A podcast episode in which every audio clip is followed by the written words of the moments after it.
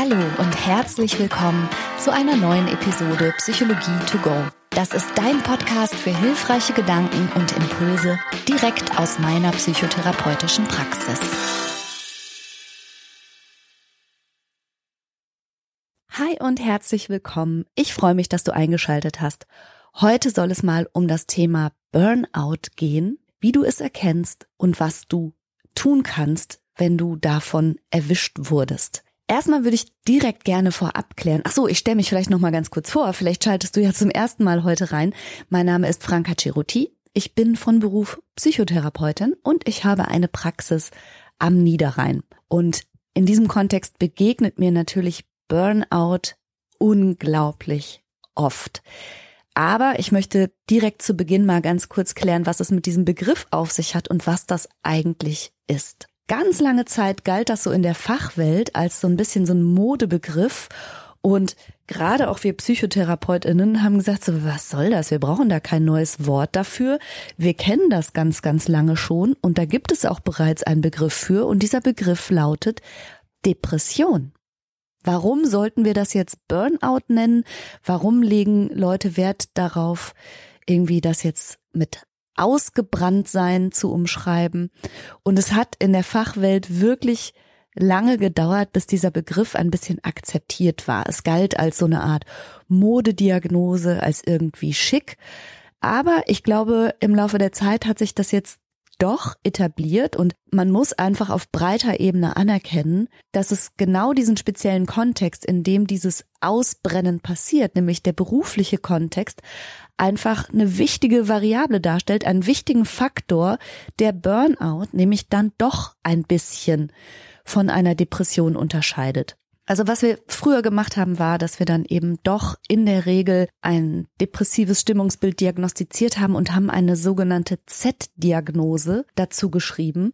Da haben wir dann gesagt, jemand hat eine Depression plus Probleme mit Bezug auf Schwierigkeiten bei der Lebensbewältigung. Und das war dann so intern das Kennzeichen, okay, diese Person hat diese Symptomatik, diese depressiv anmutende Symptomatik entwickelt vor dem Hintergrund von Lebensbewältigungsschwierigkeiten oder eben Schwierigkeiten am Arbeitsplatz. Und manchmal ist es eben so, dass einfach unsere offiziellen diagnostischen Leitlinien wirklich so ein bisschen der Zeit hinterherhinken. Das dauert auch alles seine Zeit, bis das dann untersucht und belegt und verschriftlicht wurde und in gute Worte gegossen. Und erst jetzt in der neuen International Classification of Diseases kommt der Begriff Burnout tatsächlich drin vor. Und zwar als sogenanntes Syndrom. Das heißt, als eine Kombination aus verschiedenen typischen Symptomen und wird dort beschrieben als Stress am Arbeitsplatz, der nicht erfolgreich verarbeitet werden kann. Also charakteristisch für Burnout ist, dass dieser Zustand des Ausgebranntseins im Kontext mit der eigenen Arbeit passiert. Und weiter heißt es in der internationalen Klassifikation, dass es als Folge von chronischem Stress am Arbeitsplatz konzeptualisiert ist und dass es sich vor allen Dingen auf drei Dimensionen abspielt. Also du erkennst Burnout an Gefühlen von Energieerschöpfung oder eben Erschöpfung. Das heißt, du fühlst dich kraftlos, ausgelaugt. Vielleicht bist du auch besonders müde und findest keine richtige Erholung mehr.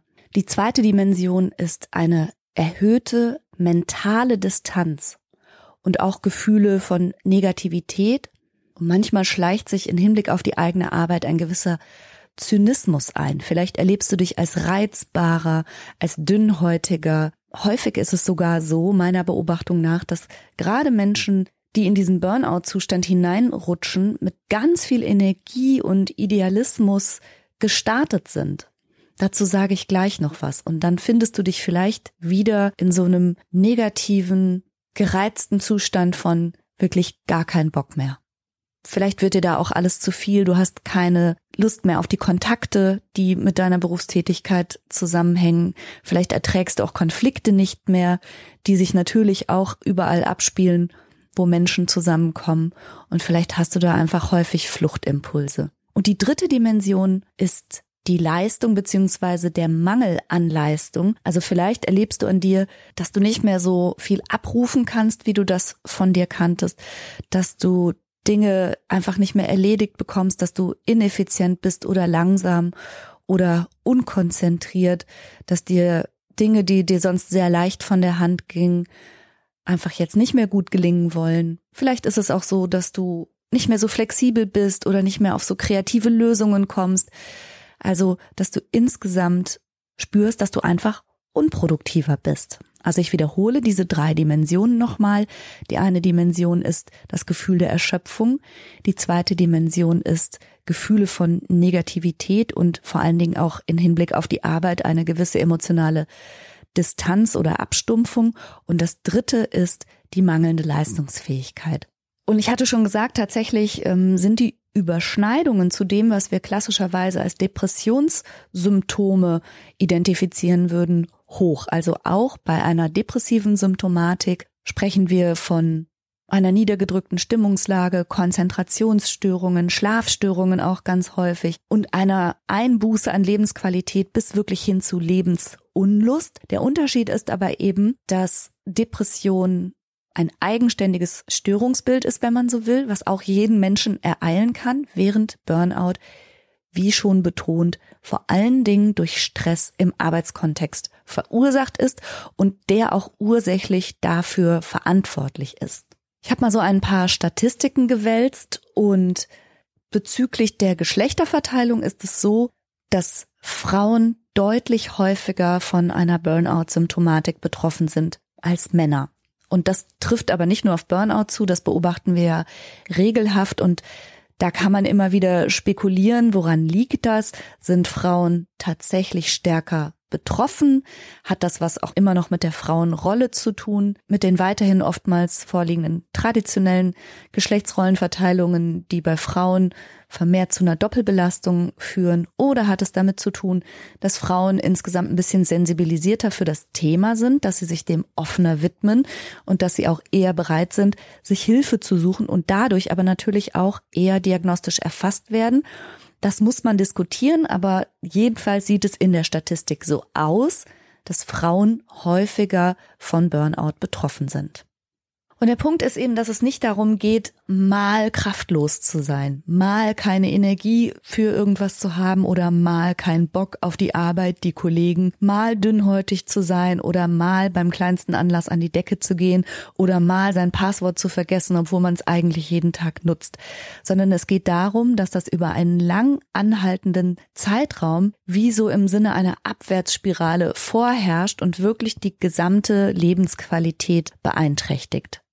Und am Ende dieser Episode komme ich auf jeden Fall auch noch auf Tipps und Impulse zu sprechen, was dir helfen kann, wenn du das an dir beobachtest. Man muss festhalten, und das sagen auch alle großen Krankenkassenstudien der letzten Jahre, also so die großen Krankenkassen machen jährlich große Erhebungen zu dem, was ihre Versicherten so umtreibt, was so Krankheitsbilder sind, die auch zu Krankschreibungen führen oder sogar zu Berufsunfähigkeit. Das ist ja logisch. Und da haben die Krankenkassen natürlich unendlich viel Material. Und nicht nur ist Burnout seit Jahren kontinuierlich auf dem Vormarsch und hat im Jahr 2021 Spitzenwerte erreicht, also was Krankschreibung eben durch eine Burnout-Symptomatik angeht, sondern was ich auch spannend fand, war, welche Berufe besonders betroffen sind.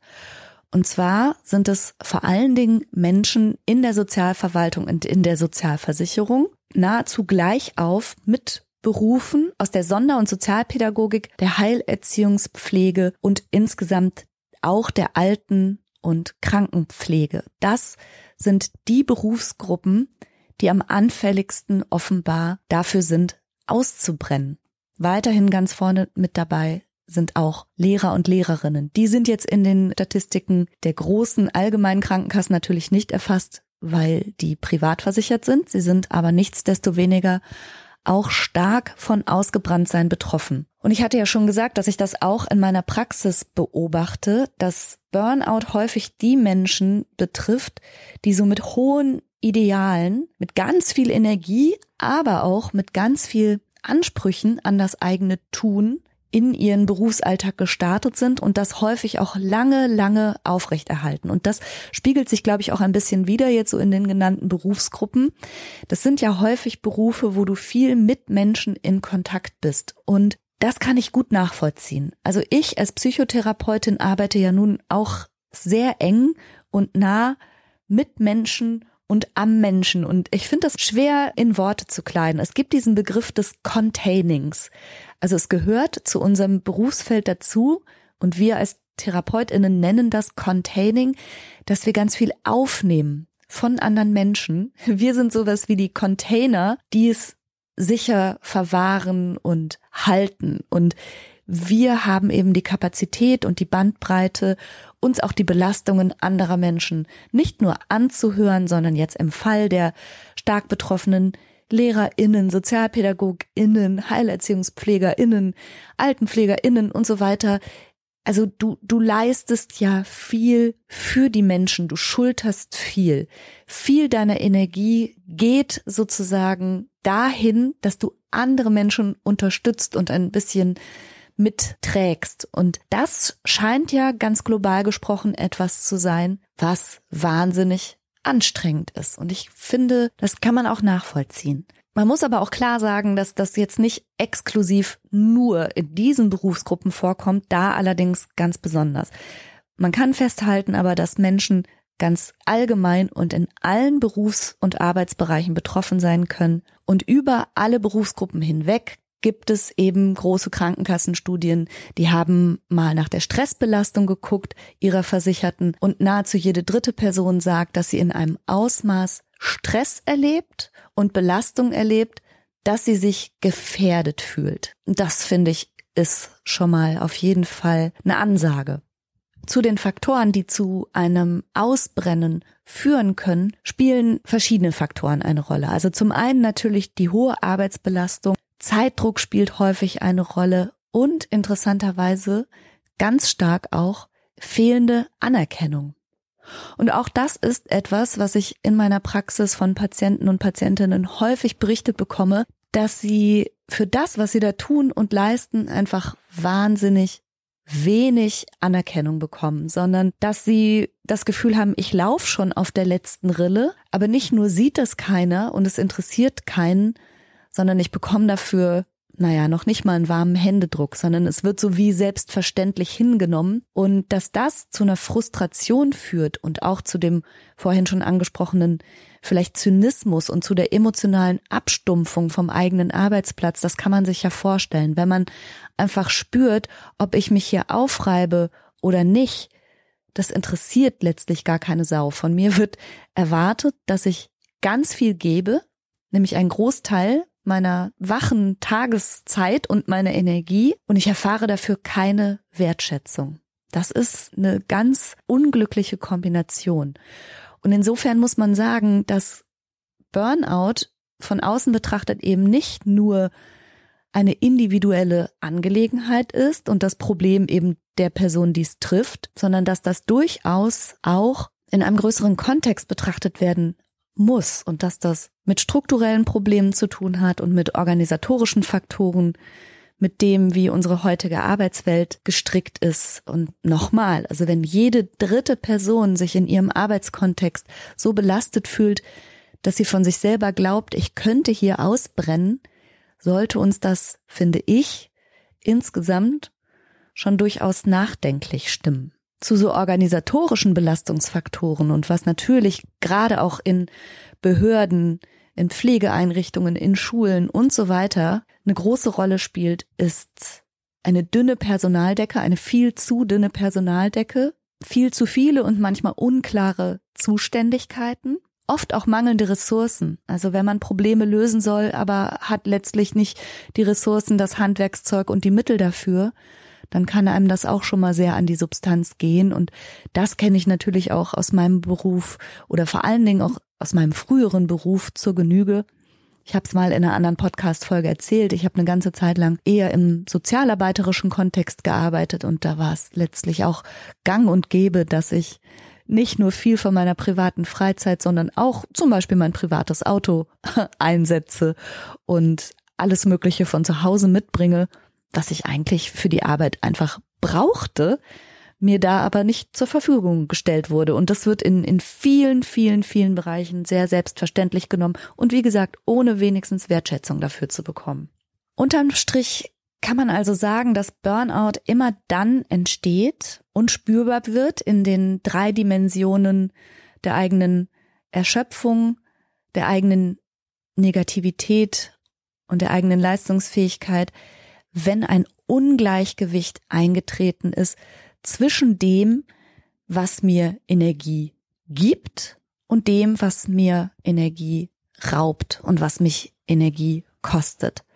Also wenn man sich das vorstellt wie so eine Wippe oder auch wie so eine Waage mit zwei Waagschälchen rechts und links, dann entsteht Burnout immer dann, wenn das kippt oder ins Ungleichgewicht gerät und keine Balance mehr da ist. Und Dinge, die einem natürlich Energie über die Dauer der Zeit rauben und die einen viel kosten, sind natürlich hohe Anspannung, hohe Belastung, eine ständige Anforderung an die Konzentration, eine hohe Komplexität in den Aufgaben, Zeitdruck, Anstrengung und auch körperliche Anstrengung. Lärm berichten viele Leute, also eine konstante Lärmbelastung kann einen unglaublich viel Energie kosten und, und zwar auch nicht zuletzt, Ansprüche. Und das sind manchmal auch nicht nur die Ansprüche, die von außen an einen herangetragen werden, sondern das sind vor allen Dingen Ansprüche, die man selbst aus seinem eigenen Inneren an sich stellt. Und da beißt sich ein bisschen die Katze in den Schwanz.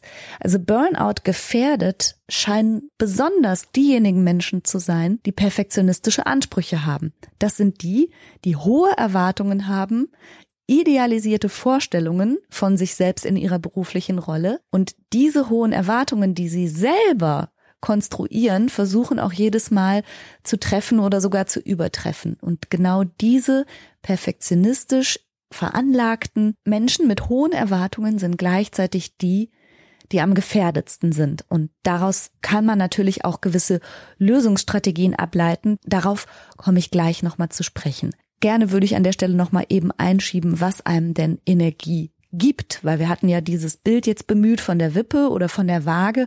Also was müsste denn auf der anderen Seite des Waagschälchens liegen, um das wieder auszugleichen? Und da kann jeder und jede und du auch selbst mal für dich überprüfen, was dir eigentlich Energie gibt. Das ist eine interessante Beobachtung, dass viele Menschen gar nicht mal so ein gutes Gespür für diese innere Balance und diese innere Wippe haben und weder so gut mitbekommen, wenn ihnen gerade Energie abgezapft wird, noch eine gute Idee dafür haben, was diese Energietanks wieder auffüllt. In der Regel kann das sowas sein wie natürlich Schlaf und Entspannung.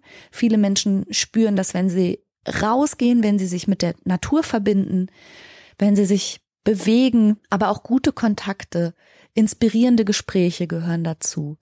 Erfolge, aber auch das Gefühl von Selbstwirksamkeit, also dass das, was ich tue, auch einen Effekt hat in der Welt und auch Kreativität gehört dazu. Und vielleicht wäre das schon mal so ein kleiner Ansatzpunkt für dich, womit du beginnen kannst, nämlich dass du dir mal überlegst, wenn du so durch deinen normalen Alltag gehst, wie so ein mitlaufendes Barometer in deinem Inneren, wann spürst du, jetzt geht mein Energielevel rauf und jetzt geht es gerade runter. Und da kann man sich üben, so ein bisschen Aufmerksamkeit hinzuschicken.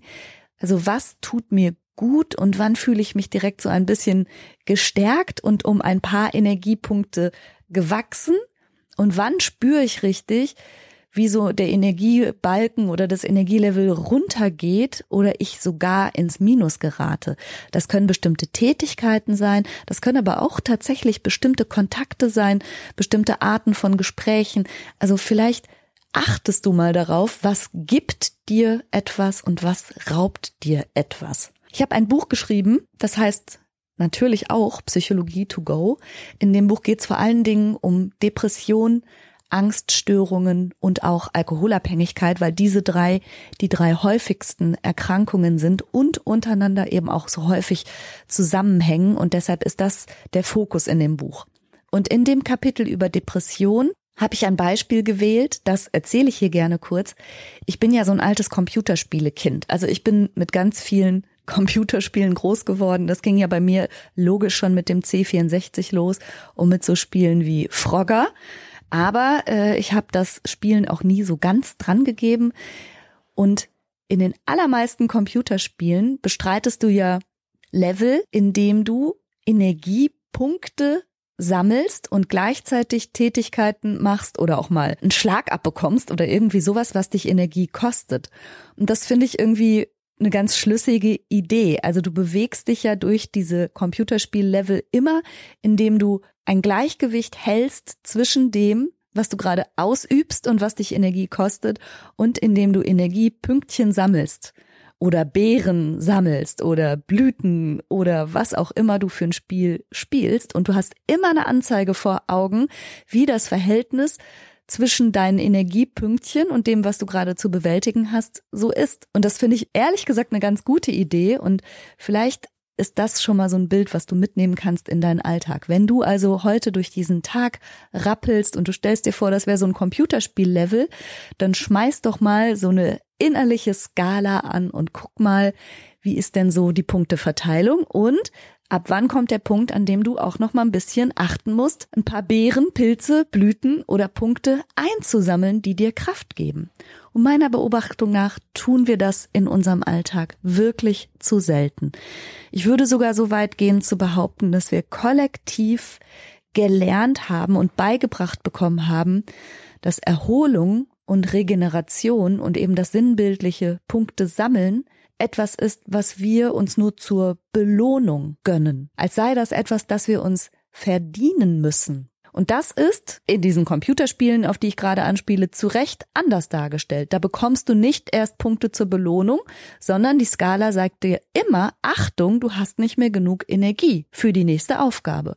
Und so rum ist die Darstellung nämlich eigentlich korrekt. Eigentlich reden wir von einer Balance und einem Gleichgewicht. Wir reden davon, dass Erholung, Regeneration und Energie einsammeln eine notwendige Voraussetzung für Leistung ist und eben nicht eine Belohnung, die man sich vielleicht gönnt, wenn man alles andere erledigt hat. Das ist, glaube ich, so ein Twist im Denken, den ganz viele Menschen nochmal vollziehen dürfen, dass sie nämlich nicht erst dann auf sich beginnen zu achten, wenn alles andere, was vermeintlich wichtiger ist oder was Aufgaben und Anforderungscharakter hat, erst erledigt ist. Das ist wirklich aus psychotherapeutischer Sicht ein ganz verhängnisvoll falsches Denken.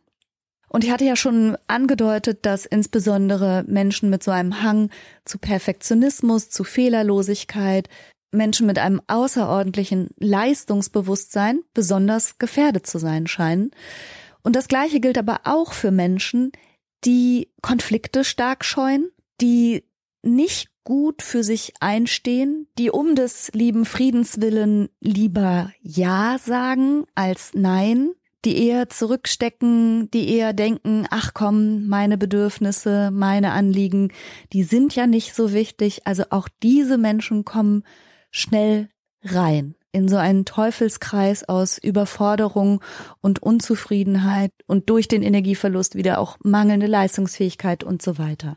Und vielleicht kennst du das ja auch von dir, dass du, egal jetzt aus welchem Grund, ob du jetzt denkst, auf deine Belastungsgrenze hinzuweisen sei eine Schwäche oder würde dir als mangelnde Leistungsfähigkeit ausgelegt werden und deshalb tust du es nicht oder ob du denkst, auf deine Belastungsgrenzen hinzuweisen, verursacht Konflikte und du kannst nicht Nein sagen, weil dann Leute sauer werden, ärgerlich oder enttäuscht sein werden. Das ist ja einerlei, denn unterm Strich bleibt bestehen, vielleicht sagst du zu wenig Nein. Vielleicht passt du zu schlecht auf dich auf. Und das ist einfach die Wahrheit, dass es zu einem Erwachsenenleben dazugehört, dass du die Person bist, die deine psychischen und physischen Grenzen schützen muss. Bei Kindern erledigen das Mama und Papa und die haben auch einen Blick drauf und die sagen, hey, bist bisschen blass um die Nase, geht's dir gut, Schatz, oder mach doch mal eine Pause oder so. Aber bei erwachsenen Menschen wird niemand anders daherkommen und seine schützende Hand über dich halten. Und davon abgesehen, dass die das nicht nur nicht tun, die können das auch nicht, weil andere Menschen ja nicht hell sehen können.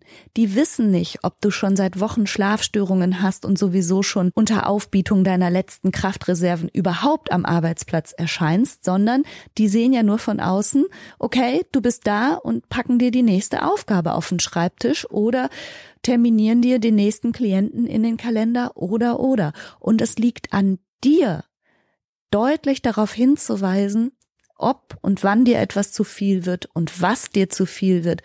Und zu Dingen Nein zu sagen, Dinge zu delegieren und auf diese Balance zu achten, dass du nicht völlig erschöpft nach der Arbeit nach Hause kriegst und im Grunde nur noch auf die Couch kannst, sondern dass du ein bisschen Restenergie übrig behältst, die dich dann vielleicht auch noch Dinge tun lässt, die dir Energie zurückgeben, nämlich Freunde zu treffen oder rauszugehen, Natur zu genießen oder einem Hobby oder Sport nachzugehen. Dafür braucht es ja auch noch ein bisschen Restenergie, um sich dazu überhaupt aufzuraffen. Und ich weiß, dass das eine total schwere Aufgabe ist.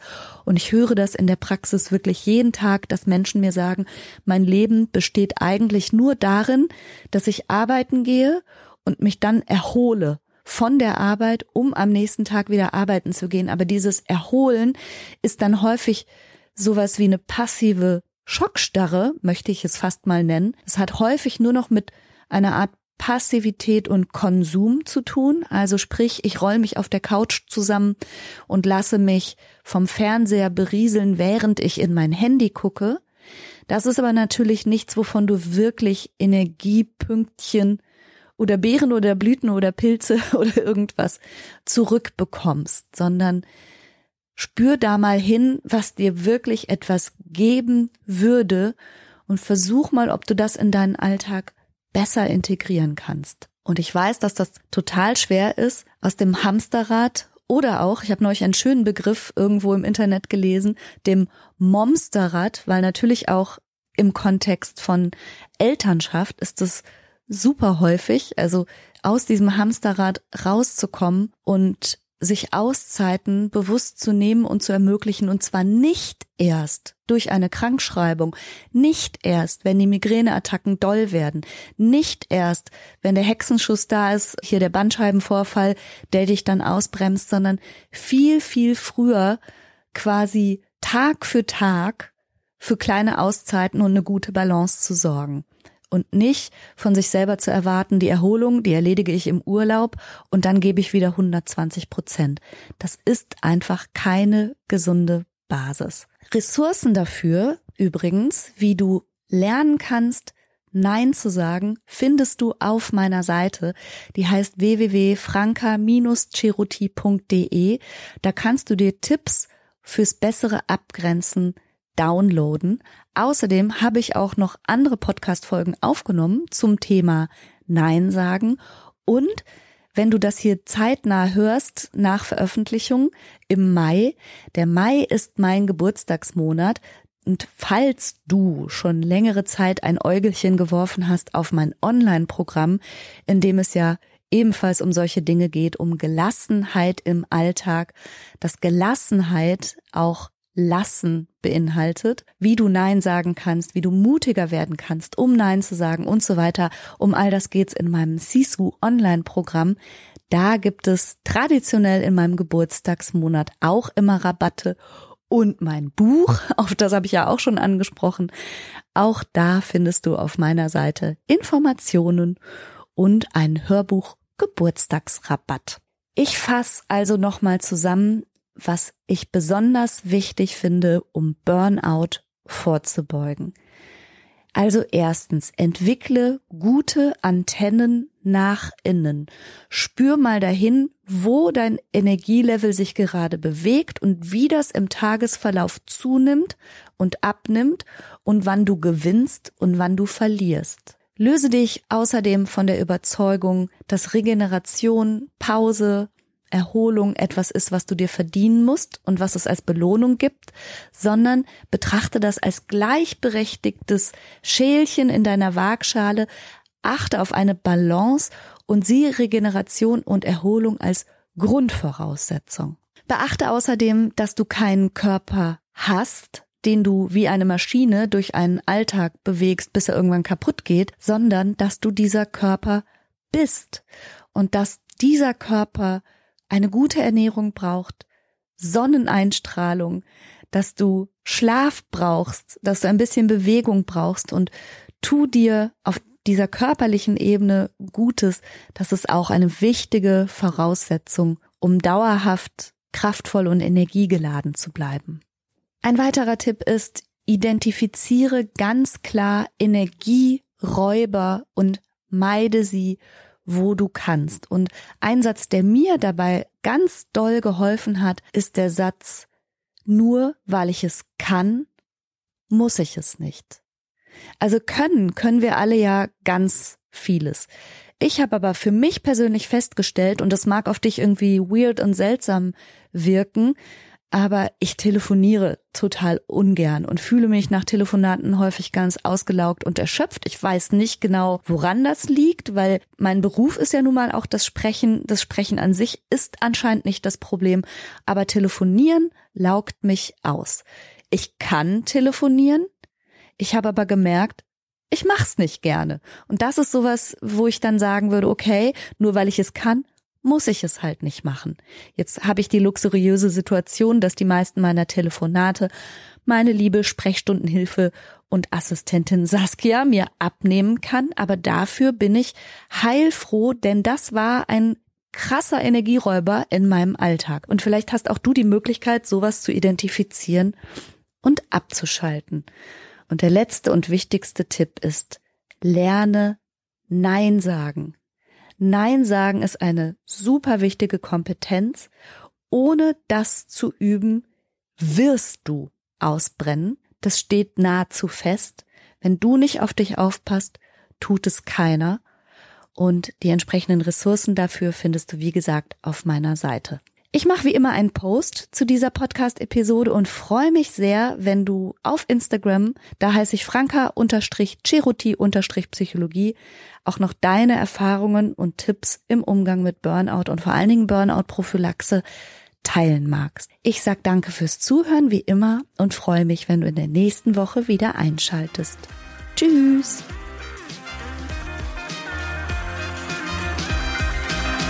Das war's für heute. Ich hoffe, du konntest eine Menge frischer Gedanken für dich mitnehmen. Mehr davon gibt's auch auf meiner Seite www.franca-ceruti.de